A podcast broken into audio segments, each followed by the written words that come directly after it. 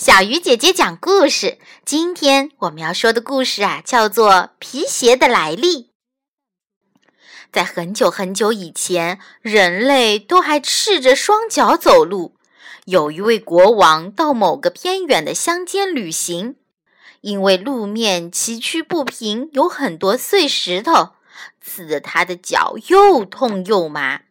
回到王宫后，为了全国的百姓和自己的脚丫子，于是他就下了一道圣旨，将国内的所有道路都铺上一层牛皮。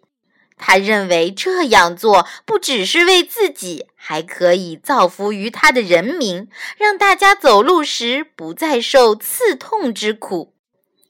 但即使杀尽国内所有的牛，也抽不到足够的皮革，而所花费的金钱、动用的人力，更不知有多少。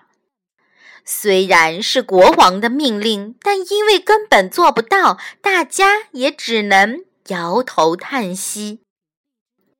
一位聪明的仆人大胆向国王提出建议。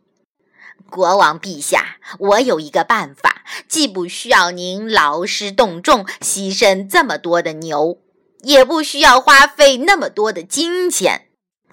国王忙问：“是什么办法呢？”啊，用两片牛皮包在您的脚上，不是就不用再被刺了吗？仆人说道。国王听了很惊讶，但也立刻明白了。于是他立刻收回命令，采用了这个建议。这就是皮鞋的由来。亲爱的小朋友，今天这个故事是想告诉大家，碰到问题时不妨换个角度看看，或许就有不一样的结果哟。好了，小鱼姐姐讲故事今天就到这里了，我们明天继续。